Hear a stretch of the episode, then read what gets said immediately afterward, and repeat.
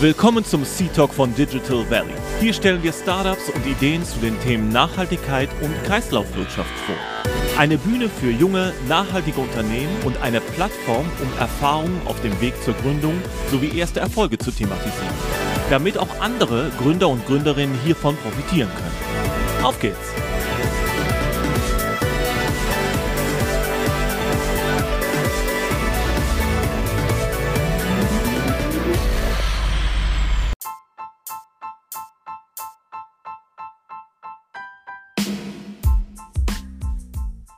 Folge 25 des Digital Valley Seed Talk geht es heute ums Waschen.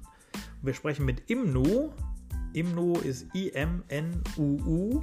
Und mit Marco Bühlmann. Und Marco ist Schweizer. Allerdings hat er mit seinem Gründer Patrick, mit seinem Mitgründer Patrick in Deutschland gegründet und zwar in Gütersloh. Und die beiden stellen Waschstreifen her. Waschstreifen haben einen riesen Vorteil, nämlich sie brauchen viel weniger Rohstoffe und gleichzeitig wird gar kein Plastik dafür benötigt, denn die Waschstreifen per se ähm, benötigen gar kein Plastik im Herstellungsprozess und die Verpackung besteht klassisch aus Kartonage und damit äh, ist es ein sehr viel nachhaltigeres Produkt als jedes Flüssigwaschmittel. Und Marco erzählt uns, wie sie die Idee quasi in Kanada gefunden haben, weil es dort ein Patent aus dem Jahre 2007, 2008 gab und wie sie dann darauf basierend den Produktionsprozess zuerst unterm Radar in Deutschland ausprobiert haben und dann nach ungefähr zwei Jahren Vorlaufzeit äh, gegründet haben und zwar im Oktober 21, um etwas mehr als ein halbes Jahr später dann live zu gehen und quasi äh, über Nacht auch äh, den Markt äh, für sich mitgestalten und gewinnen äh, zu können. Denn sie haben es geschafft, in den ersten zwölf Monaten schon tatsächlich äh, einen guten äh, mittelstelligen, einstelligen, im, im, einstelligen Bereich mittleren Millionenumsatz zu generieren. Und das ist einfach eine super spannende Geschichte. Der Marco war ein total sympathischer und, und auskunftsfreudiger Gesprächspartner. Also springen wir direkt rein. Los geht's im Nu.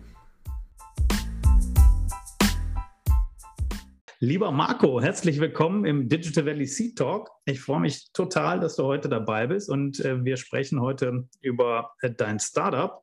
Äh, Imnu, wenn ich es richtig ausspreche. Aber wer könnte sich äh, besser vorstellen und Imnu besser vorstellen als du? Deshalb äh, tu uns doch bitte den Gefallen und äh, erzähl kurz, wer du bist und was ihr macht. Ja, hallo Dennis. Vorerst mal lieben Dank für die Einladung, hat mich riesig gefreut so richtig, wie sich das gehört, über LinkedIn, digital. Absolut. Ähm, mein Name ist Marco Bühlmann. Ich bin 34 Jahre alt und ja, ich lebe in der Schweiz und darum rede ich auch so. Ähm, ich bin der Mitgründer ähm, von der Firma Imnu. Du hast es richtig ausgesprochen. Ähm, und wir produzieren Waschstreifen. Wir sind die ersten in Europa. Und genau deshalb ähm, sind wir auch drüber gestolpert und der Credit, den muss ich natürlich auch so sagen, wie er war, denn äh, nicht ich bin drüber gestolpert, sondern meine Frau ist drüber gestolpert. weil, Grüße weil gehen sie, raus, ne? Ja, ja, absolut, Grüße gehen raus. Ich sehe sie später auch noch. ähm, äh, Ehre wem Ehre gebührt. Und äh, dann äh, kam sie nach Hause und sagte, du schau mal, das ist doch, das ist doch super cool wäre das nicht auch was äh, für den Podcast? Und äh, da habe ich gesagt, ja klar, ich bin eh ein neugieriger Mensch und ich fand das wirklich eine coole Sache. Aber ich habe es schon gelesen. Vielleicht kannst du in zwei, drei Sätzen eigentlich sagen, welches Problem löst ihr denn mit Imnu? Was seid ihr denn? Also das, äh, der Waschstreifen von Imnu löst ähm, mehrere Probleme. Das erste äh, bekannte Problem ist das Thema Plastik, ist ähm, plastikfrei. Alle kennen ähm, die Waschmittel, vor allem die flüssigen, was das Haupt- und meistgenutzte ist in Plastikflaschen. Das zweite Problem, wo dieser Waschstreifen löst, ist generell die Reduzierung und der Anteil an der Chemie. Also es ist nichts anderes als ein stark reduziertes und auch auf gewisse Aspekte äh, äh, entlastetes Waschmittel. Und alles andere sind natürlich dann die schönen Nebeneffekte. Also zum Beispiel die Logistik, wir reduzieren das Ganze um 96 Prozent. Das sind aber alles halt Folgen aus ähm, der Reduzierung als Beispiel. Also wir, wir, was wir gemacht haben generell ist, wir haben Analyse gefahren. Wir sind sehr analytische Menschen ähm, und haben da herausgefunden, dass das ähm, Zeit wird, so einen Waschstreifen zu produzieren in Europa. Absolut. Und das, das, das war, war halt auch ähm, für mich der, der Aha- oder Überraschungseffekt, den ich so cool fand, weil es sind so ein bisschen beschreibt man, wie, wie sieht es aus? Ist so ein bisschen wie ein Streifen, wie, wie ein Tuch, ähm, das man in die Waschmaschine reinlegt und es ist nicht in einer klassischen, wie sonst das Waschmittel immer drin ist, in einer, in einer Plastikflasche oder in einer Plastikbox eben nicht, sondern es ist in einer Kartonage, äh, wenn ich es ja. äh, richtig gesehen habe. Und dadurch ist es auch sehr viel leichter natürlich zu transportieren, also rein gewichtstechnisch äh, sehr viel leichter äh, zu transportieren. Und daher kommen wahrscheinlich auch deine gerade genannten 96 Prozent äh, besseren genau. Transportkosten, richtig? Ja, genau. Also, dass man das in Bildsprache sprechen kann. Wir sprechen hier, wenn, die, wenn ganz Deutschland Flüssigwaschmittel ein Jahr benutzt, umkreisen wir anderthalb Mal die Erde aneinandergereiht mit Plastikflaschen. Wow. Das ist im Verhältnis ähm, riesig viel. Und wir reduzieren das um 96 Prozent. Das zeigt eigentlich auch auf, wie, wie, wie, die, wie stark die Ausmaße sind. Und um es in Gewichten zu sagen, wir sprechen hier von einem rund zwei Gramm schweren oder leichten mhm. Waschstreifen versus einer klassischen Waschmittelladung ab 30, 50 oder sogar 100 Gramm. Und das sind dann halt schon äh, Mengenunterschiede, die sind nicht nur einfach so 5 Prozent, das sind wirklich sehr massiv. Jetzt ist es vermutlich ja auch äh, ein Stück weit ein chemischer Prozess, das Produkt herzustellen. Ähm, genau. Wie aufwendig oder nicht aufwendig, vielleicht auch im Vergleich zu einem äh, klassischen äh, Waschmittel, ist denn eben dieser Prozess? Ähm, er ist generell etwas aufwendiger als ein klassisches. Und da kann ich, glaube noch kurz eine Klammer aufmachen, was unser Startup auch auszeichnet. Ähm, die ganze Chemie kennt Pulver, die ganze Chemie kennt flüssig. Aber wenn du in Europa einen Rohstoffproduzenten interviewst und sagst, ja, wir möchten da die Darbietungsform diese Streifen, dann schauen dich alle mit großen Augen an. Genau dasselbe gilt und galt auch für die Maschinenwelt. Und wir hatten beide Probleme zu lösen. Mhm. Also wir konnten niemanden interviewen, wie löst man das und wie macht man das. Und das, der größte Key ist auch tatsächlich, wie man das produziert. Und da haben wir gut anderthalb bis zwei Jahre ähm, unter dem Radar das Ganze vom Produktstatus bis hin äh, zu einer äh, Produktion, zuerst Kleinproduktion und nachher einer Mehrschichtproduktion hochgezogen und dann immer mehr Leute und je nach Auftragslage halt wieder Leute eingestellt und die äh, Produktion skaliert. Also generell ist die aufwendiger. Ähm, was ich sagen kann und darf, ist, dass wir ähm, die ganze Ware ist zuerst flüssig und die wird getrocknet und nachher wird sie geschnitten. Okay. Das heißt, durch den Trocknungseffekt entstehen quasi große Laken, würde ich mal sagen, und die werden dann in genau. kleine Tücher äh, geschnitten Richtig. und Richtig. dann verpackt. Okay. Genau. Und ist, habt ihr da eigene Produktionsstraßen für aufgebaut oder arbeitet ihr da mit einem produzierenden, einem, einem Produzenten zusammen, der das, äh, der das für euch produziert? Nein, das ist wirklich alles in unserem Hause. Also wir produzieren von A bis Z ähm, und da sind wir auch mächtig stolz drauf, weil das ist der große Unterschied. Ja. Ähm, wo wir auch sagen, hey, wir produzieren die Waschstreifen. Was wir natürlich nicht selber machen, sind zum Beispiel Verpackungen. Die kaufen wir ein, die lassen wir so bedrucken. Da gibt es Spezialisten, da brauchen wir uns nicht äh, zu etablieren. Ähm, wir sind auch bedient mit Problemen, alles gut. Ja. ähm, uns reicht das. Genau. Äh, wir, wir füllen im Prinzip ab und stellen diese Streifen her. Okay, stark, stark. Und ist das dieses Verfahren, das ihr dann da bis zu zwei Jahre unterm Radar, Radar entwickelt habt, ähm, konntet ihr das patentieren lassen? Konntet ihr äh, mindestens ein Gebrauchsmuster anmelden? Äh, ist das etwas, was ihr, was ihr schützen lassen konntet? Ähm, nein, also wir haben uns zumindest auch entschieden äh, oder dagegen entschieden. Mhm. Der Grund ist ganz einfach. Äh, wir möchten uns da nicht mit fremden äh, Federn schmücken. Ähm, der Patrick und ich, wir kommen beide aus der Chemiebranche, wir waren Arbeitskollegen. Ich war ähm, äh, Niederlassungsleiter und Managing Director eines Chemieherstellers, mhm. wo der Hauptsitz in Gütersloh hat, wo wir heute auch wieder sind. Also du siehst, ich komme aus Gütersloh nicht weg. Und ich war natürlich ähm, zu, halt, da ich eine strategische Position hatte, immer mal wieder zu Besuch.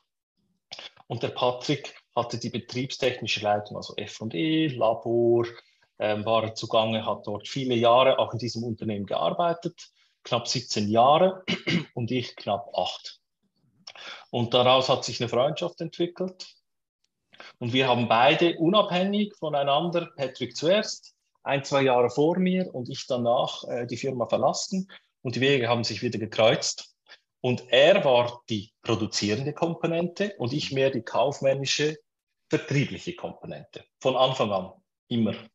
So war das auch aufgeteilt. Und wir haben dann Projekte gesucht und das ist das, was ich jetzt äh, zum Thema Patente wieder zurückkommen möchte. Wir haben gesehen, aha, da gibt es Waschstreifen, die wurden 2008 in Kanada patentiert, aber den Weg und den Sprung nach Europa irgendwie nicht so richtig. Wir haben dann gesehen, dass sich äh, gerade in der Schweiz auch was bewegt in diesem Bereich. Das waren aber alles Dropshipper oder sind es immer noch. Also die bestellen auf Alibaba, bestellen ihre Ware, erzählen allen eine schöne Geschichte ähm, ihr Wissen liegt aber einzig und allein im, in der Regel im E-Commerce-Vertrieb, mhm. was ich nicht mindern möchte. Das ist eine Riesenwissenschaft und auch keine Frage. Aber es ist irgendwie äh, nicht in Harmonie, ein Convenience, ähm, Convenience ökologisches Produkt zu positionieren, es um die halbe Welt zu fliegen. Ja. Das ist in der Regel auch die Fliegerei.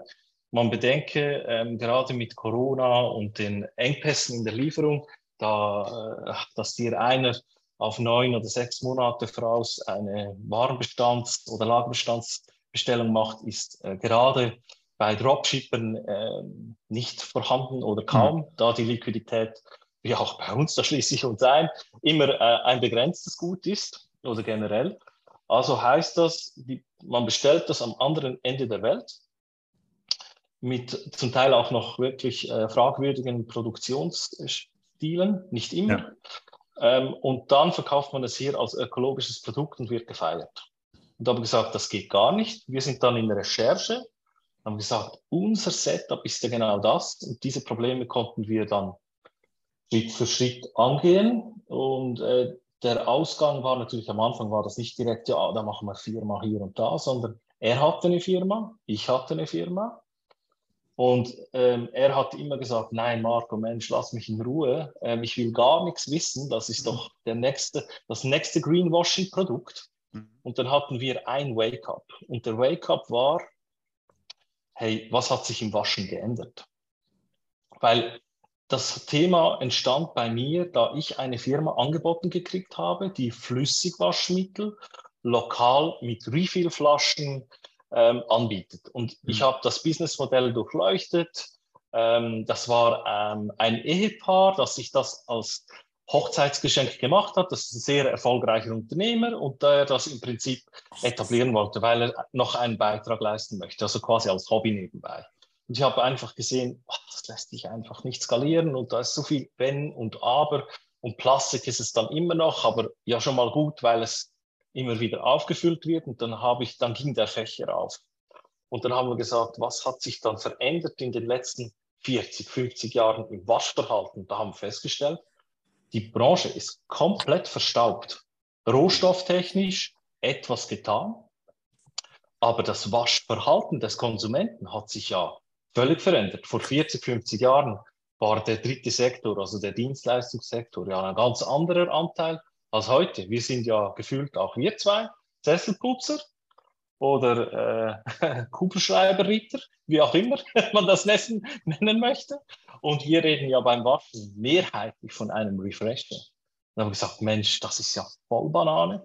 Wir schießen hier mit Kanonen auf Spatzen und äh, das belastet ja alles. Also das hat ja eine Auswirkung und hm. Waschmittel ist ein extrem großer, schwerer, starker Markt. Das ist ein chemisches Produkt, das sehr viel genutzt und benutzt wird, weil es ist auch das meist häufigste genutzte Haushaltsgerät äh, im Haushalt, an Anzahl Betriebsstunden, wenn man so will. Und da haben wir gesagt, boah, da hätten wir einen riesigen Skaleneffekt, wenn wir äh, diese Kombination mit einer relativ äh, äh, lokalen Produktion, also namentlich Gütersloh, ähm, und diese Deglobalisierung hinkriegen, dass das nicht aus Fernost äh, angeliefert werden muss, sondern es auch dann sicher Zielgruppen gibt, die sagen, Mensch, mir ist es aber wichtig, dass das äh, von Deutschland kommt. Und ähm, wir haben auch nicht das Ziel, nach äh, China zu exportieren, sondern wir bleiben hier, mhm. sondern wir, wir möchten unser, unser Markt, der quasi vor der Tür ist, bedienen. Und so kam das im Prinzip zustande. Okay, stark. Also das heißt, es gab schon ein Patent und das war aus 2728. War dann äh, der ja. Patentschutz, war der Patentschutz da schon abgelaufen oder lizenziert ihr das Produkt jetzt äh, von also, dem Patentinhaber oder wie, wie habt ihr das gelöst? Das, das Thema Legal ist, ähm, war mit einer Freedom to Operate Recherche. Ähm, da kann man ja Patentanwälte engagieren. Mhm. Da, mhm. da, haben wir in unserem äh, Rahmen, das wir aufwenden konnten, eine Freedom to Operate Recherche gemacht. Die ist nie abschließend. Und wir haben festgestellt, in Nordamerika ist das nicht erlaubt, das zu produzieren, aber in Europa schon. Mhm. Reicht euch ja. Und da haben wir gesagt, gut, let's go. Ja, let, let's do it. Also super. Du hast eben auch äh, das äh, so nonchalant kurz nur erwähnt. Und dann wurde es mir beim Zuhören gerade erstmal überhaupt bewusst, äh, das äh, Waschen hat sich ja deutlich verändert. Das, genau wie du sagst, wir sind äh, White-Collar-Worker. Ja, und, ja, genau. Ähm, ja, und, keine äh, haben, ja. nee, und haben auch äh, keinen kein, kein Kohlenstaub, weil wir unter Tage waren an unserer Klamotte, sondern es ist tatsächlich ein Refresher als, als Waschvorgang. Ja, Richtig. Ähm, und da braucht man sehr viel weniger Waschmittel, so habe ich das jetzt auch verstanden, weshalb du da auch einfach sehr viel äh, reduziertere Ingredients äh, sozusagen, wahrscheinlich in der Stückzahl wie auch in der, in, in der, in der Gewichtbeigabe äh, benötigst. Ist das eine richtige Annahme? Das ist absolut richtig. Also absolut richtig erfasst. Ähm, dazu kommt, dass sich auch die Textilien stark verändert haben. Also wir mhm. haben, wir verarbeiten ja ganz andere Qualitäten von Textilien, wir haben ganz andere Färbemittel als früher.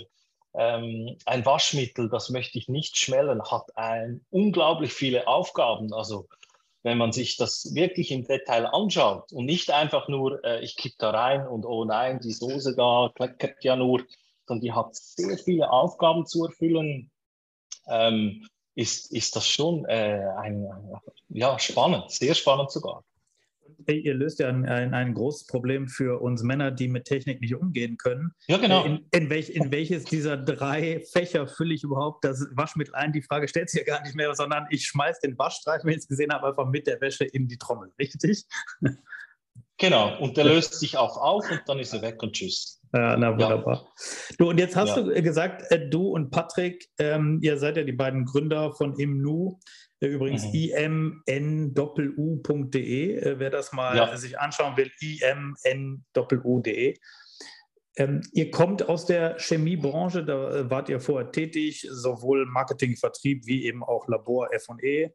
Mhm. Und dann seid ihr auseinandergegangen, aber euch irgendwann, weil ihr befreundet wart, habt ihr den Kontakt halt gehabt. Aber wie war denn dieser, dieser Moment zu sagen, es gab ja bei euch zwei Momente eigentlich. Der erste Moment war, wir machen was zusammen. Mhm. Und, der, und der zweite ist, jetzt haben wir auch noch was gefunden, was wir machen wollen. Wie, also ja. Vielleicht kannst du da nochmal erzählen, wie das so ablief. Ja, also das ist eine unglaublich lustige Story. Ähm, und die ist einfach so rund. Äh, wir lachen immer wieder darüber. Ähm, als ich das Unternehmen verlassen habe, habe ich mich telefonisch, habe ich mir eine Liste gemacht und habe mich bei allen Leuten telefonisch verabschiedet. Gerade die, wo weiter entfernt waren und nicht in der Schweiz. So. Mhm. Und einer hatte ich auf der Liste aber stumpf vergessen. Einfach wirklich stumpf vergessen. Und eines Nachts, ähm, ich, hatte, ich war schon einen Monat offiziell weg. Mhm. Ähm, in der Nacht, ach je, den muss ich anrufen. Der liebe Andreas. Ähm, ach, das, aber bei dem möchte ich mich unbedingt auch noch äh, verabschieden. Hab das nachgeholt. Mhm. Und ähm, dann fragte so, ja Mensch, was hast du denn jetzt vor? Und dann war das schon etwas klarer. Und dann habe ich so, ich habe es noch nicht konkret aussprechen wollen und können, aber ich habe ihm schon äh, die Richtung vorgegeben, ähm, weil man weiß es so, nie so genau, wohin es einem so treibt. Am Anfang ist noch alles so instabil. ja, irgendwie, genau. Auf jeden Fall sagte ich ihm, du, also ich bleibe in der Chemie, das ist schon mal fix und ich werde vertrieblich äh, mehr äh, mich äh, fokussieren. Das, das, äh, dort habe ich auch Erfahrung und ich werde an mein Netzwerk, das ich aufgebaut habe, über die Jahre sicher auch anknüpfen. Ähm, und da sagte du Mensch, ich sag's dir, ich weiß genau, der Patrick, der macht das dein Gegenstück. Das ist dein Gegenstück. Und er ruft ihn an, weil das, also das wird klappen. Glaub mir. Ich, mhm. alles klar, gib mir bitte doch noch seine aktuelle Nummer. Nicht 30 Minuten später, wir am Telefon gelacht und da war eigentlich schon klar, wir zwei werden jetzt Projekte starten. Ähm, und das war äh, der Start und lustigerweise, der, wo uns verkoppelt hat, wenn man das so will, Geschäft, mhm. Mhm. der ist heute unser Vermieter. hat er auch was der davon, hat, sehr gut. der hat auch noch etwas davon, also wir zahlen ihm Miete, war, war, eine, war eine teure Entscheidung, nein. nein, sehr Spaß, gut. also der hatte, der hat ein, äh, eine alte Reedereihalle gekauft auch aus dem, dem äh, allgegenwärtigen Thema Corona. Mhm. Die Eventagentur musste da zurückbuchstabieren und er hat die Chance genutzt. Er war nämlich Mieter und hat sich dort ähm, die, die Halle dann kaufen oder hat sie gekauft. Eine mega tolle Sache und wir können so unser Space immer weiter vergrößern, wenn wir wieder was brauchen. So sind wir auch skalierbar in der Produktion, weil wir wussten ja am Anfang nicht, äh, wir haben auf 50 Quadratmeter gestartet und ja. sagten, ja, was wollen wir überhaupt auf 50 Quadratmeter? Und heute äh, sind wir auf dem x-fachen und wissen gar nicht mehr, wo, wo, wir noch was hinstellen sollen, weil wir keinen ja. Platz mehr haben. Also äh, war eine lustige Sache. Und der eigentliche Entscheid dann zum äh, diesem Produkt war eben das Angebot, so hat sich eigentlich eröffnet mit dieser anderen Firma. Und wir haben uns dann über zwei, drei Monate immer wieder darüber unterhalten und haben einen ganz wichtigen Event gemacht. Wir haben gesagt, wir treffen uns am Wochenende. Ich fliege ähm, nach Hamburg, du holst mich ab und wir fahren zu deinem kleinen Segelboot. Und da bleiben wir so lange, bis wir wissen, was wir tun. Und da können wir die ganzen Tag und Nacht können wir darüber ja. reden. Und zum Glück hatten wir ganz schlechten Wind. Also der Wind war also, dass du dir ein Beispiel machen konntest, am, am Samstag haben wir gesagt, so, jetzt segeln wir. Wir sind dann zweieinhalb Stunden gesegelt. Das war nicht Segeln, das war irgendwie Schritttempo. Und in 20 Minuten mit dem Motorboot wieder zurück auf dieselbe Stelle. Der große Vorteil war, wir konnten viel reden. Ja. Und da gab es einen Handschlag. Danke. Da haben wir gesagt, jetzt ziehen wir das durch. Wir gründen eine Firma. Wir äh, ziehen die Produktion jetzt richtig hoch ähm, und machen dann Zug- und das war eigentlich der Wake-up. Also wir sitzen in einem Boot, trifft das ziemlich gut und rühren in einem Topf. Da ja. nehme ich auch regelmäßig Käsefondue mit nach Gütersloh. Natürlich. Natürlich, gehört sich. Ja. Äh, und dann essen wir gemeinsam Käsefondue, ähm, was wirklich äh, so eine kleine Tradition geworden ist. Ja, sehr und, schön. Ja, also das waren die zwei, sag jetzt mal, großen Schlüsselmomente. Ja, und das, also danke für das, äh, für das Erzählen, für das Reinleuchten, weil das ja. ist immer so spannend äh, zu hören, wo, wo findet man eigentlich seine Mitgründer? Manche ja, haben natürlich irgendwie Freunde aus noch Kindergartenzeiten, Schulzeiten, Unizeiten, ja. ähm, wo sich das entwickelt hat. Und häufig ist es aber auch so, wie du es gerade beschrieben hast, durch den, wir nennen das dann immer äh, äh Ecosystem Play, ja, also durch den, Netzwer durch den, durch den Netzwerkeffekt, wo einfach, ähm, weil man auch darüber redet, äh, was man vorhat und in welche Richtung es gehen soll, durch dieses Teilen der Ideen eben dann ja auch wieder neue Synapsen bei den Zuhörenden aufgehen und sagen, dann sprich doch mit dem Patrick, weil ihr seit äh, Yin und Yang in dem Fall. Und ja. jetzt äh, habt ihr die Firma, ich glaube, äh, habt ihr die gegründet in Deutschland oder in der Schweiz? Äh, wo ist nee, sie, wo ist sie? Das ist alles offiziell Deutschland.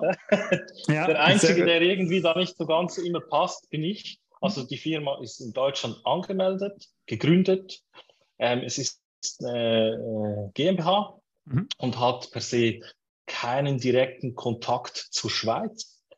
Ähm, meine Schweizer Firma ist nach wie vor losgelöst und hat nichts zu tun. Also ich bin als Privatperson, bin ich bei dieser deutschen Firma involviert. Ja und hat keine Verbindung direkt jetzt mit der Schweiz. Und sage mal, jetzt hattet ihr beiden die Idee, ihr habt den Produktionsprozess euch ausgetüftelt über einen längeren Zeitraum, wie du gesagt hast. Mhm. Und jetzt produziert ihr schon in Gütersloh, wenn ich es richtig äh, gehört habe, in eben ja. dieser Halle, die äh, glücklicherweise auch noch Platz hat, dass ihr da reinwachsen könnt und noch größer wachsen könnt. Aber wie viele Leute ähm, seid ihr denn jetzt? Äh, das werdet ihr im Zweifel ja nicht zu zweit machen, sondern ihr habt eben ja auch auch noch äh, Mitarbeiter. Das heißt, vielleicht gibt es ein bisschen Zahlen, Daten, Fakten äh, nochmal kurz ja, zu Imno. Natürlich. Also wir sind aktuell acht Leute, mhm. ähm, sechs Leute in der Produktion und wir mhm. zwei. Ähm, witzige Side Story war auch hier. Wir dachten, ja, wir machen das alles ganz klein, schickimicki und dann starten wir mal. Und dann sehen wir zu, dass wir dort Schritt für Schritt, so wie man es in der Theorie macht, ähm, Stöhn, Zug um Zug, nichts war da. Nach drei Wochen waren wir schon im Zweischichtbetrieb und ähm, sind eigentlich von, von dort an immer auch im Zweischicht geblieben. Wir werden jetzt demnächst auf Dreischicht wechseln. Okay. Ähm, und wir äh, werden oder wir sind im Prinzip immer dabei, wo, wie können wir noch effizienter werden, skalieren die Produktions, Produktion hoch, einfach immer in unserem Ermessen und in unserer Möglichkeit. Ähm, das ist äh, noch wichtig zu erwähnen. Äh, dabei kommt auch hinzu, dass wir kein Corporate Startup sind, also wir sind selbst finanziert. Und das ähm, ist eigentlich äh, rückwirkend betrachtet glatter, glatter Selbstmord fast, ähm, sowas zu machen, auch mit Produktion. Äh, die Kapitalbindung und äh, wo, du musst in der Produktion gewisse Nägel muss man einschlagen. Man kann nicht einfach alles hätte, hätte, Fahrradkette, ja. sondern entweder hast du eine Kapazität oder du hast sie nicht. Wir suchen aber natürlich immer nach variablen Lösungen, damit wir uns auch eingrufen können, weil wir ja. sind neu. Und wenn uns irgendjemand fragt, was produziert ihr äh, 2024, sagen wir, keine Ahnung. Mhm. Wirklich. Wir wissen ja. es nicht. Aber wir gehen davon aus, dass. Ja.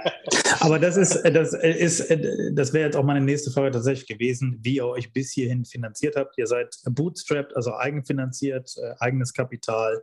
Äh, keiner, kein Investor bis jetzt drin, wenn ich das äh, damit richtig zugeordnet habe.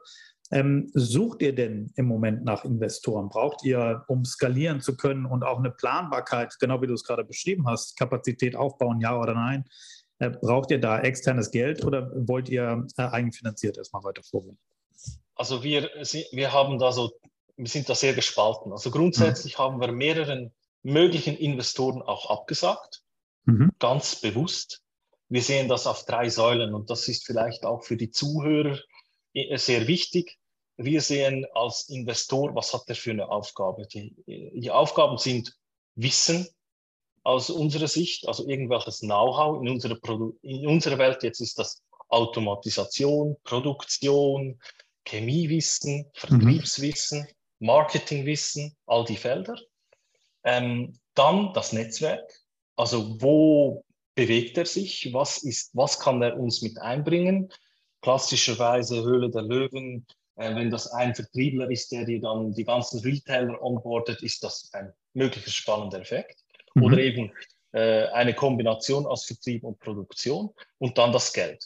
Und wir sind das sehr, sehr klar und haben immer gesagt, also mindestens, mindestens drei von diesen drei Feldern müssen zwei gut sein. Wenn dem nicht so ist, sagen wir Stumpf ab. Mhm. Weil wir nicht per se unbedingt müssen. Wir möchten zwar manchmal, manchmal auch nicht. Aber in dieser jetzigen Phase würde es natürlich, es gibt Situationen und so dunkle Momente, wo man sagt, boah, was tun wir uns hier an? Ähm, das ist ein extremer Workload, den wir auch tätigen, extremer Verzicht, den wir leisten. Da wäre es doch äh, ab und an schon wünschenswert, ähm, diese Last auch noch zu teilen mit einer dritten Person, die auch, ich sage jetzt mal, dieses Tal der Tränen beschleunigt, damit wir da schneller raus sind. Ähm, ich kann aber auch hier sagen, wir haben in der Zwischenzeit auch viele tolle Kunden oder unser Netzwerk, das uns tatkräftig unterstützt, weil wir wären nie hier. Äh, wir hätten es niemals geschafft, ohne nicht diese stillen, geheimen Helferlein überall, egal was. Ja. Also, äh, es gibt so viele Geschichten, äh, wo wir jetzt erlebt haben, aber generell ähm, sind wir nach wie vor offen, aber wir sind nicht proaktiv am Suchen. Mhm. Was wir gemacht haben ähm, im letzten Frühjahr ist, als wir gesehen haben, dass das schnell greift und viel äh, größer greift, als wir das jemals gedacht haben, haben wir uns einen Mentor äh, dazu geholt, den wir über Umwege ich äh, kannte. Und der begleitet uns jetzt zurzeit etwas weniger intensiv, das ist immer so phasenweise, wo uns da auch hilft. Und, unter, und, und das ist auch dort immer mal wieder ein Thema. Ähm, wo, ja, was sind die Vorteile, welches Stadium, wenn nicht und was wäre, wenn.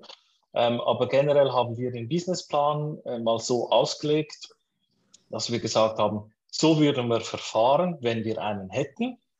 Und wir haben äh, gesagt, und solange das nicht so ist, halten wir uns einfach an unsere Strukturen und wir können aufs, noch mal noch mehr aufs Gaspedal treten, ja. wenn ein Investor kommen sollte. Aber wir sind zurzeit ähm, in Gesprächen wieder, aber nichts Konkretes.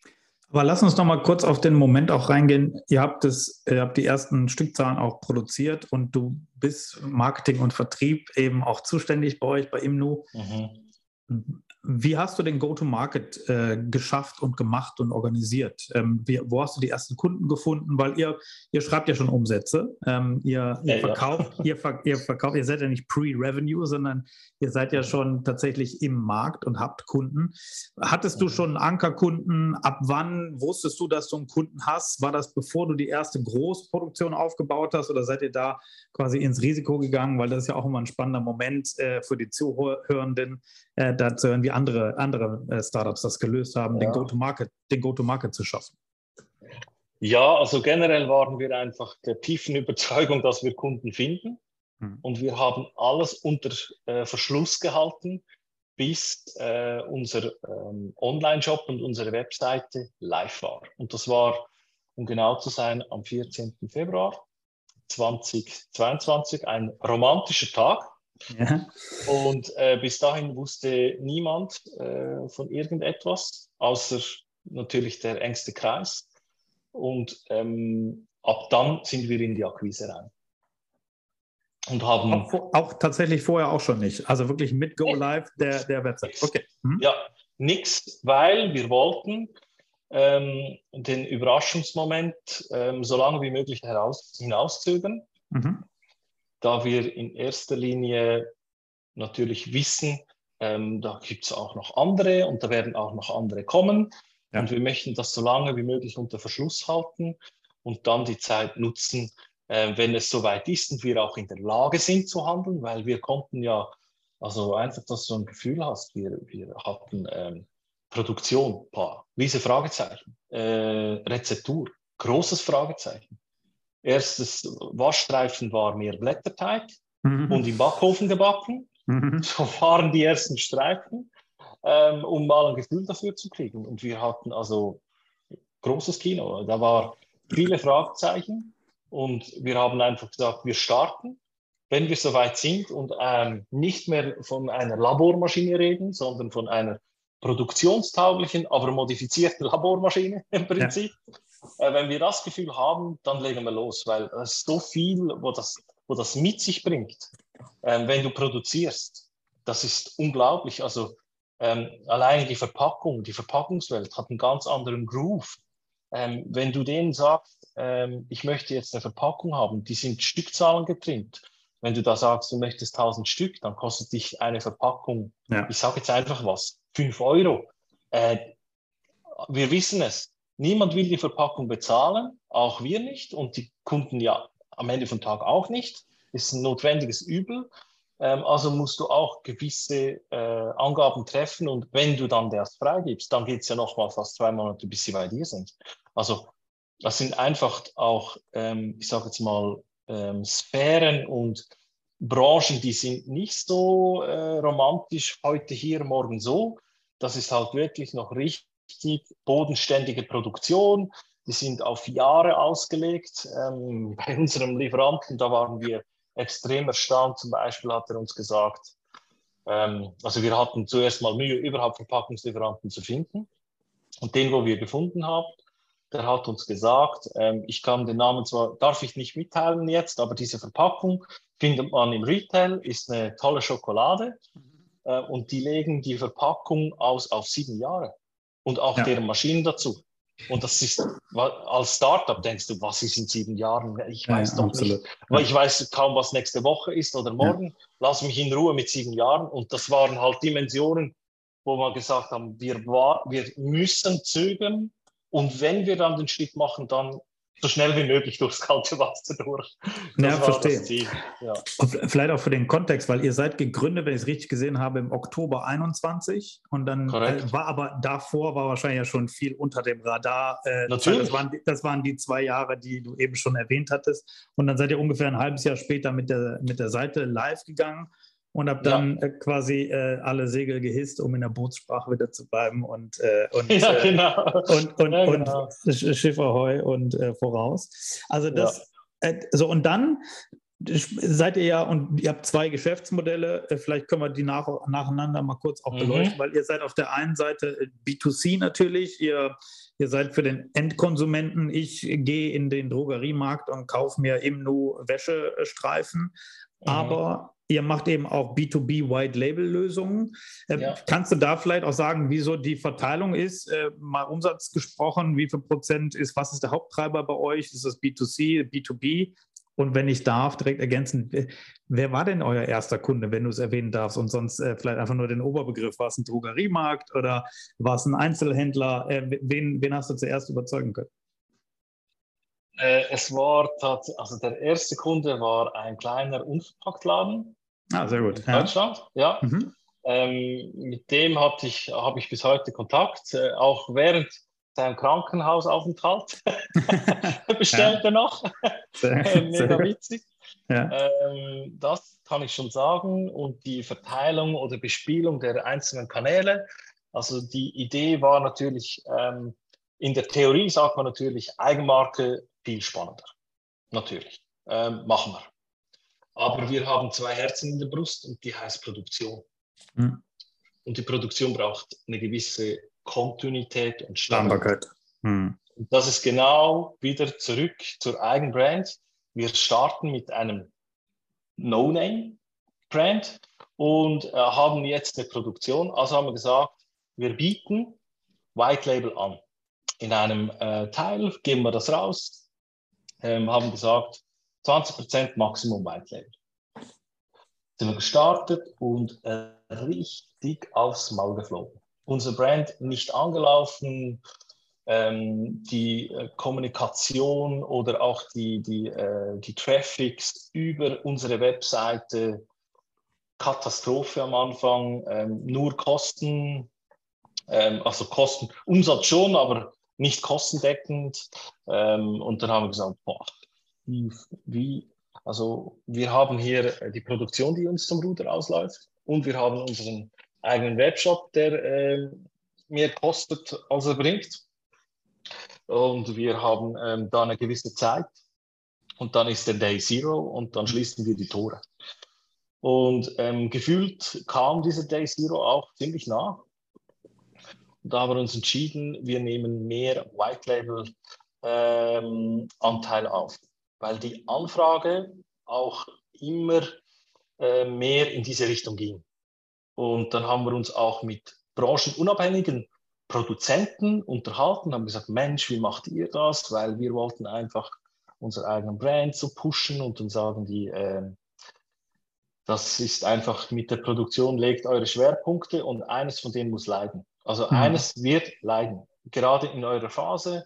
Und da, dazu haben wir auch diesen Unternehmensberater geholt und der hat dann gesagt, äh, und wir haben das im Sparring einfach auch erarbeitet, dass für uns der White Label Anteil ähm, doch ähm, sehr spannend ist. Und unser Ziel, oder andersrum gesagt, in Worten oder Emotionen gesagt, für unser Ego brauchen wir jetzt nicht, dass wir hinter dem Namen Imnu direkt stehen. Wir sind total happy und äh, befriedigt, wenn wir mit diesem Hebel, und das darf auch ein anderer Brand sein, ähm, einen Beitrag der Umwelt und auch den, der Bevölkerung mit diesem Convenience-Produkt äh, leisten können. Ähm, und das gab uns auch diesen Befreiungsschlag, uns da von diesem Gedanken zu lösen, dass wir jetzt auf Teufel komm raus unser Brand pushen möchten, weil wir hatten immer dieselben, das sind ja riesige Felder, wo man bespielt. Produktion, Marketing, Vertrieb, Logistik. Ja, also gerade bei so, einem, bei so einem Konsumprodukt muss man natürlich ganz viel Marketing-Spend haben, äh, um ja. das überhaupt durch die, durch die Noise, äh, durch den Geräuschpegel überhaupt durchzukommen ja. und, und, eine Wahrnehmbarkeit zu haben. Das heißt, genau. Ihr habt äh, B2B, D2C natürlich über die Webseite selber und, äh, und B2B White Label. Das heißt, White Label ist aber jetzt im Moment der größte Anteil, auf ja. den ihr euch jetzt erstmal fokussiert habt. Das heißt, im Zweifel würde ich eure Waschstreifen von drei verschiedenen Brands in Deutschland schon kaufen können oder mehrere ja, genau. Brands. Wie, wie, viele, ja, wie viele Wasch, äh, wie viele White Label Kunden habt ihr, habt ihr bereits akquirieren können? Äh, das kann ich nicht sagen, weil wir mit den meisten äh, Geheimhaltungsverträge haben, aber es sind auf jeden Fall einige. Ja, sehr gut. ähm, und sie sind auch über die Landesgrenzen hinaus. Ja, und äh, darfst, kannst du denn einen Eindruck äh, geben, äh, wie in, das ist jetzt ein Jahr live. Wir haben jetzt, wir zeichnen auf im äh, April 23 und du hast gesagt, ihr seid im Februar 22 live gegangen. Das heißt, ja. etwas mehr als zwölf Monate habt ihr jetzt äh, schon durchleben können. Die so aufregend waren, wie du es gerade schon beschrieben hast. Aber äh, äh, auf wie viel Umsatz kommt man im ersten Jahr? Kannst du die Zahl schon teilen? Ist die, äh, ist die für euch veröffentlichbar? Redest du darüber? Äh, die Frage ist, welche Umsätze zählen? Ist es der Endkonsumenten-Euro, den man da zählen soll? Ähm, also ich kann eine kleine Hausnummer geben. Es ist ähm, zusammengefasst im mittleren siebenstelligen Bereich. Äh, wo man da Umsatz äh, erzielt hat. Aber beim Kunden ähm, detaillierter kann ich leider nicht preisgeben. Ähm, das ist aber auch, und das muss man auch äh, sagen, ähm, halt die Kapazität. Man hätte auch mehr machen können, ähm, aber es braucht eine gewisse Anlaufzeit, bis zum einen die Kunden akquiriert sind, ongeboardet, die ganzen Prozesse, eben wie jetzt Verpackung ja. als Beispiel. Da gehen gut und gerne mal ein bis zwei Monate ins Land. Äh, den Auftrag hast du, aber die Produktion läuft nicht. Und diese Zeit muss man, die muss man, gerade am Anfang ist die sehr, sehr schmerzhaft, aber die, du musst die durchlaufen. Es geht einfach nicht anders.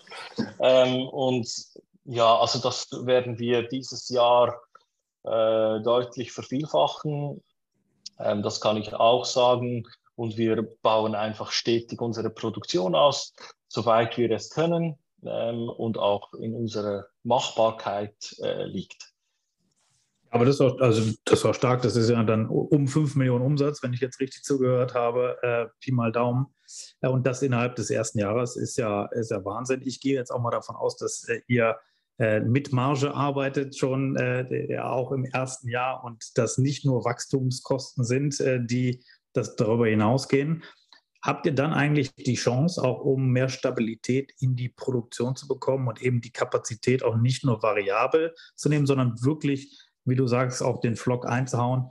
Äh, seid ihr jetzt schon ähm, Partner für Banken, die sagen, ja, das können wir euch auch Kredit finanzieren, weil ihr habt eine Produktion, ihr habt Kunden dahinter, es gibt Aufträge, die geschrieben wurden.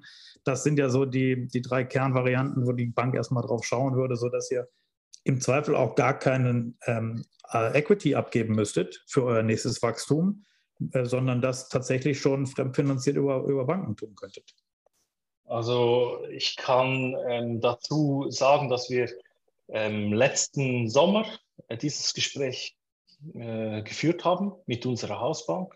Mhm. Und es war, ähm, da möchte ich jetzt nicht, äh, nicht demotivierend wirken, aber es war sehr niederschmetternd, mhm. weil die gesagt haben, wäre euer Unternehmen fünf Jahre alt und hätte fünf Jahre lang gedümpelt und jetzt in diesen vier oder sechs Monaten, wie ihr gestartet seid, gestartet, und zwar im vierten oder fünften Jahr, dann hättet ihr Kredite bis zum Unfall. Mhm. Ähm, jetzt sieht es aber so aus, 100% Bürgschaft und gedeckelt und hier und da und alles Private noch mit bei. Mhm. ähm, also Privatbürgschaft zu 100 Prozent. Ähm, und wir hatten auch überschaubare Ressourcen, um uns da mit äh, Fördergeldern, haben wir uns auch auseinandergesetzt. Ähm, aber das, die sind zum Teil, ähm, haben irgendwelche Parameter, haben wir dann wieder nicht erfüllt. Zum Beispiel gab es mal Parameter, das Produkt darf nicht am Markt sein oder man darf mhm. nichts bestellen, bis, dieses, bis diese Förderung äh, freigegeben ist. Und wir haben gewusst, wir haben diese Zeit gar nicht. Also, also haben wir, ähm, wir haben dort dann äh, einmalig von einem Kunden auch ähm, ein Darlehen gekriegt war wirklich äh, super. Ähm, und das war natürlich der beste Case. Ähm, der hat uns so abgefeiert oder feiert uns heute noch so ab und wir ihn natürlich auch. Ja. Da gesagt hat, ey, Mensch, genau das, genau sowas. Genau solche Leute wie ihr braucht man mehr. Und ähm, ich unterstütze euch. Ich war selber vor 30 Jahren in, ich weiß genau, wie ihr euch fühlt. Ähm, und ähm, also das, das machen wir so. Okay. Und ähm, das war im Prinzip Handshake und dann los. Das war wirklich also top. Ähm, und die Finanzierung ähm, haben wir auch für den nächsten Scale jetzt nochmals gesagt, wir gehen nochmals auf die Bank zu. Wir, wir äh, tun uns das nochmals an, mhm. weil Businessplan, alles, der ist pfannenfertig, Finanzplan und das Herzstück, das steht. Wir haben Kundenaufträge, die sind renommiert, das sind auch Namen, die kennt man, das ist nicht ja. irgendwo eine Hinterhofgarage, wo dann wieder am Schluss du die Bonität hinterfragen musst, whatever. Ähm, also haben wir gesagt, gut, äh, wir versuchen es jetzt, sind aber jetzt gerade mittendrin, ähm, können da also nicht wirklich Stellung dazu nehmen, aber ich ahne, es läuft wieder auf 100% Bürgschaft hinaus, so aus den ersten Gesprächen. Also wir sind am Ende vom Tag finanziell auf dem Konto etwas reicher, wenn man das so sagen darf, aber haben auch Risiko wieder viel mehr. Und das ist das, was ich und mein Mitgründer ähm, uns immer wieder auch äh, tief in die Augen schauen und sagen, was äh, ertragen wir oder was ertragen wir eben nicht. Und wir haben in der, der Vergangenheit ähm, auch schon zwei, drei Mal gesagt, weißt du was, das machen wir jetzt einfach nicht. Und ähm, ja, vielleicht ist das ein Fehler, aber dafür können wir noch in Ruhe schlafen. Er ist Familienvater, gut ein Jahr.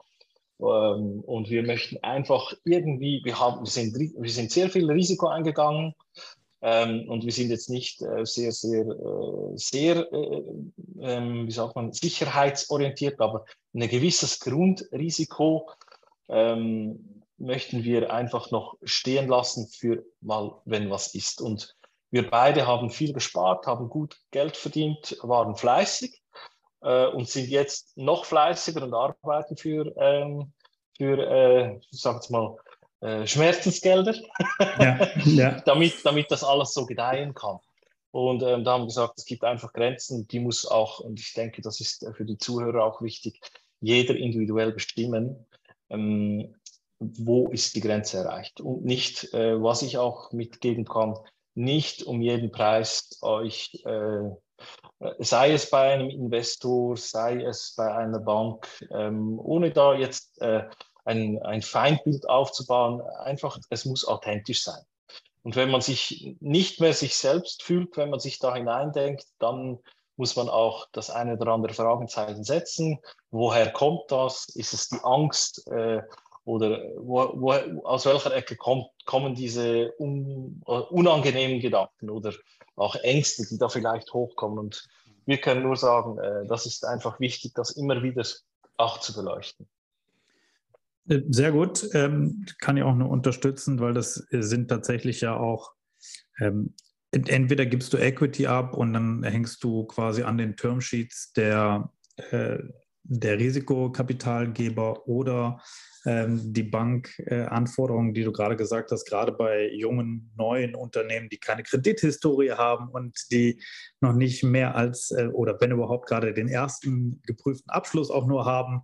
Das sind alles Sachen, die sind schon rein formalistisch häufig Knockout-Kriterien, unglücklicherweise ähm, für, für einen klassischen Bankkredit.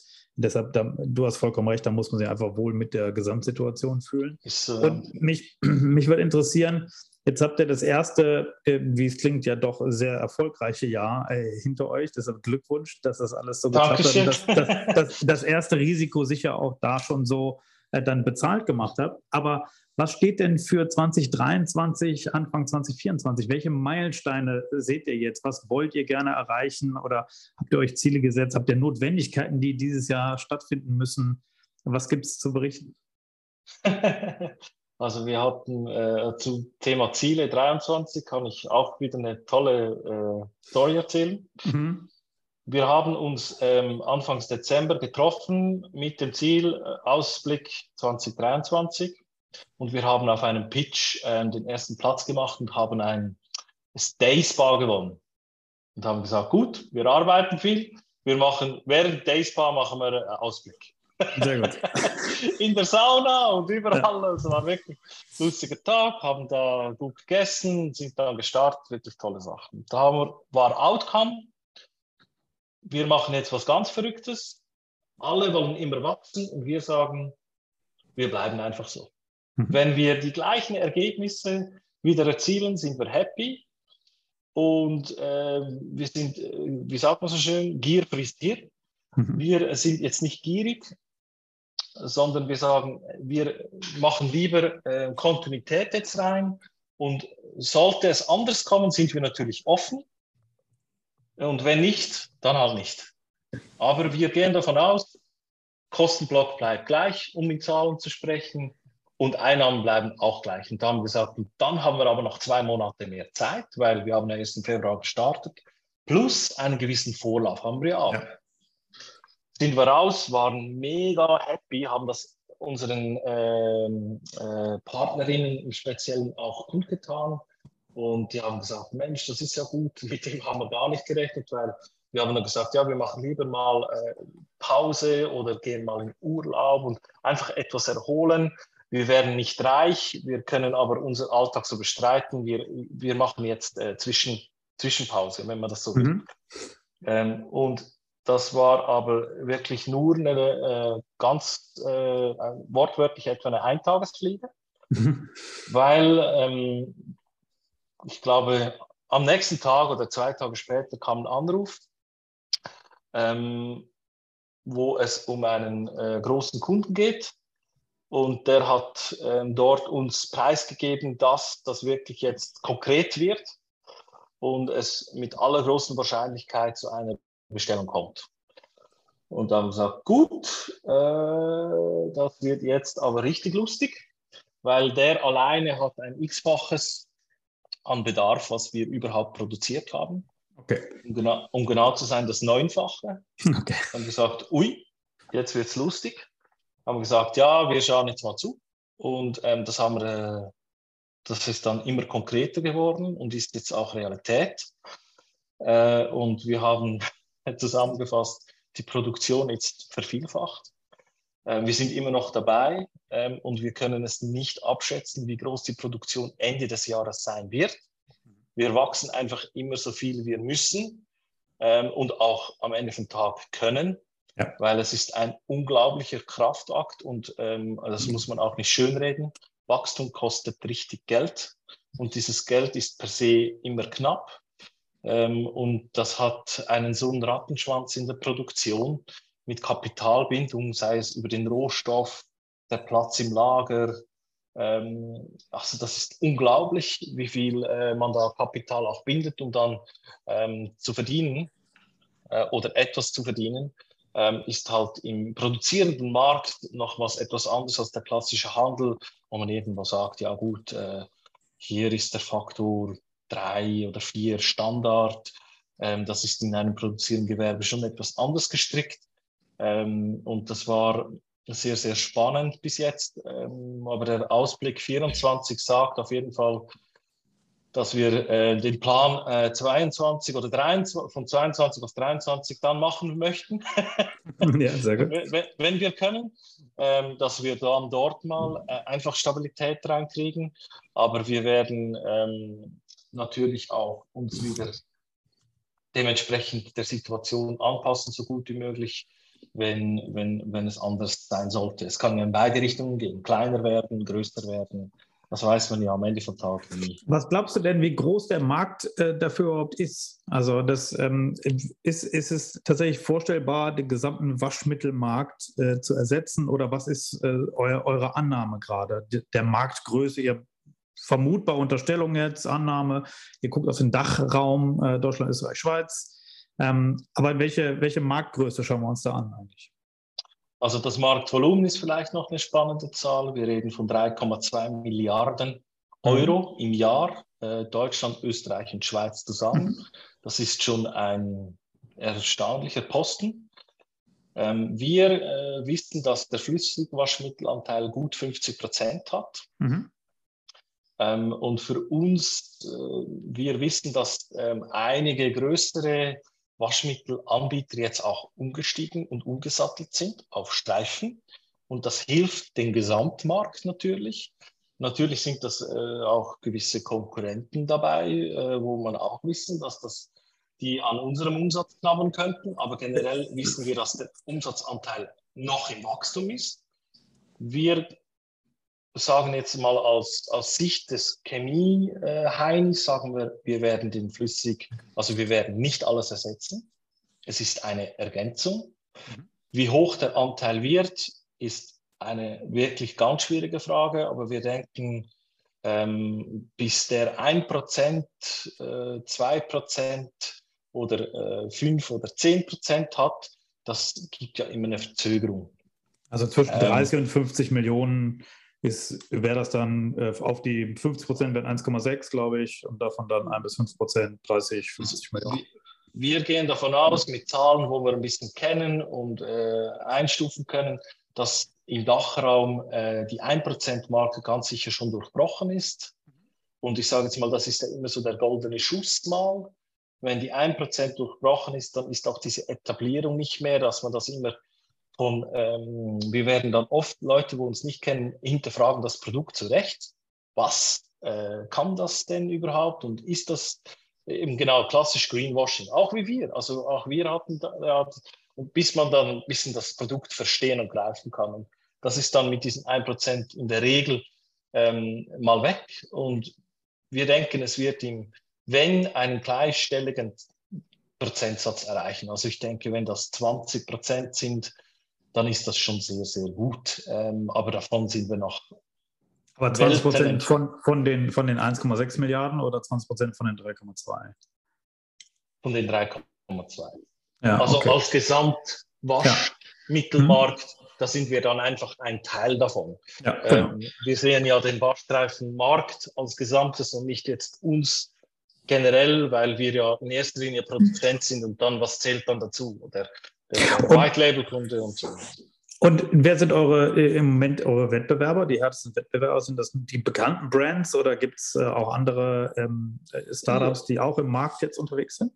Ja, also äh, Wettbewerber ähm, muss man differenzieren. Also Produzenten ähm, haben wir äh, die genannten Asiaten.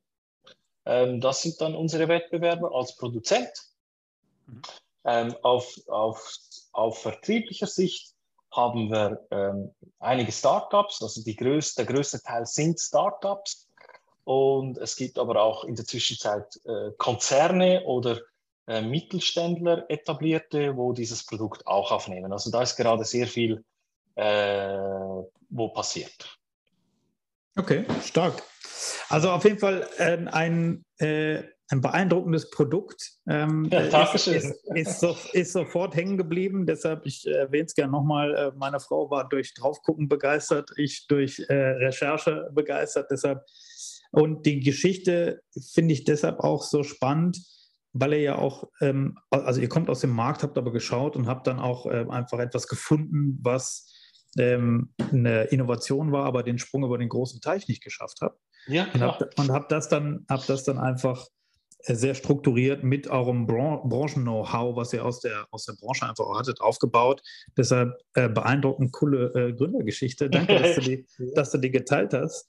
Ähm, eine Frage zum Ende, die ich manchmal stelle, ist immer, äh, welche Frage habe ich nicht gestellt und hätte ich dir eigentlich stellen sollen? Und was hättest du drauf, darauf geantwortet? Äh, vielleicht gibt es irgendeine Frage, die, äh, die dir im, im, im Kopf äh, bleibt, die oder die, die spannend ist zu wissen über euch, das Unternehmen oder euch, die Branche oder äh, den Nachhaltigkeitsaspekt, der, der euer Produkt äh, mit sich bringt. Ja, da hätte ich eine. Ähm, und zwar, wie nachhaltig ist unser Waschstreifen? So, wie nachhaltig ist denn bitte euer Waschstreifen, lieber Marco? ähm, die Zuhörer werden sich jetzt äh, ziemlich wundern, was ich jetzt antworte. Also unser Waschstreifen aus unserer Sicht ist natürlich nachhaltig, aber es geht viel nachhaltiger. Was aber nicht geht, und das ist genau unsere Begründung, warum wir tun, was wir tun, wir suchen den Spagat zwischen convenient, also einfach, unkompliziert, darum auch der Name im Nu, ähm, eine äh, ökologische Lösung zu bieten. Aber wenn man es ähm, die nachhaltigste Waschmittellösung möchte, wäre Efeu und ähm, zerstampfte Kastanien viel nachhaltiger. Ist einfach sehr aufwendig und gibt eine Sauerei ähm, wäre aber die nachhaltigste. Wir sehen unsere Aufgabe darum mit dem Waschstreifen, ähm, über diesen Convenience-Gedanken den größeren Hebel zu ersetzen. Also unsere Kundschaft soll gar nicht der super ökologische, bewusste Mensch sein, weil die machen das schon sehr, sehr gut. Denen müssen wir aus unserer Mission heraus nicht mehr helfen. Die sind schon unterwegs die Kinder laufen schon in die richtige Richtung. Die, wo man, die, wo man noch aufwecken muss und äh, schubsen darf, sind die, wo sagen, es muss einfach gehen und ja, ich will nicht, ich will nicht darüber nachdenken und lass mich einfach in Ruhe. Ich will ja was Gutes tun, aber mach es mir bitte nicht zu so schwer. Genau die sind es. Und es sind vor allem die älteren Damen, die natürlich äh, das Produkt sehr schätzen, weil das Gewicht auch ja. da ist. Und wenn ihr magt, könnte ich, könnte ich auch einen Gutscheincode euch ähm, geben und dann könnt ihr bestellen zu einem besseren Rabatt. Das packen wir in die Show Notes auf jeden Fall gerne. Ich schicke den gerne ja. rüber.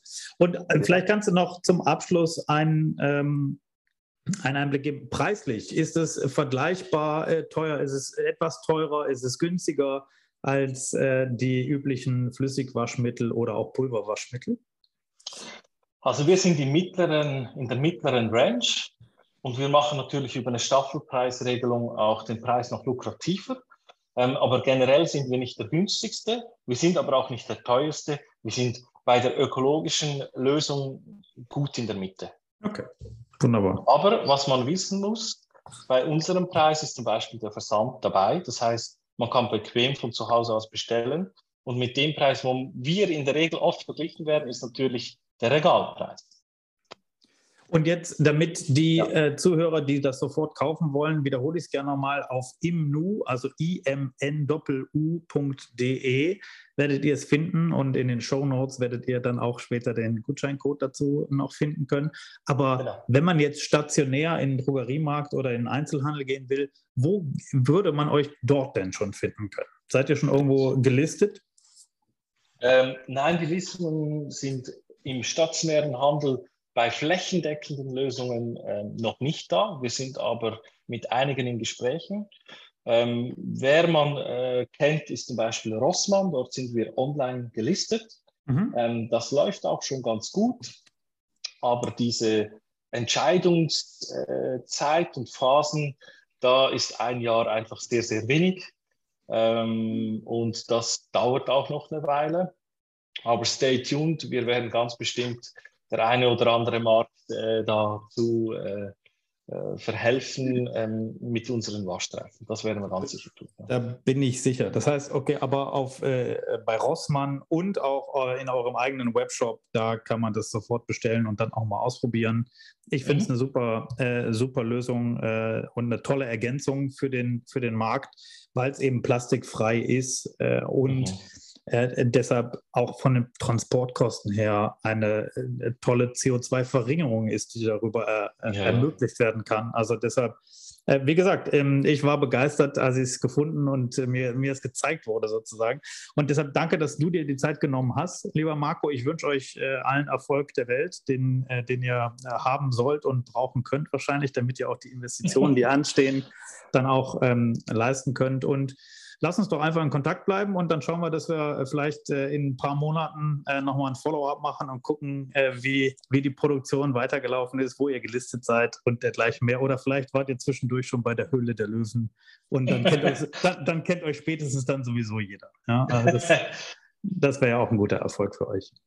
Ja, besten Dank, Dank für die Einladung. Besten Dank für die Einladung und die tolle Chance, mit dir darüber zu sprechen. Hat Danke. Spaß gemacht. Danke dir, Marco. Ja, ciao, ciao. Ciao.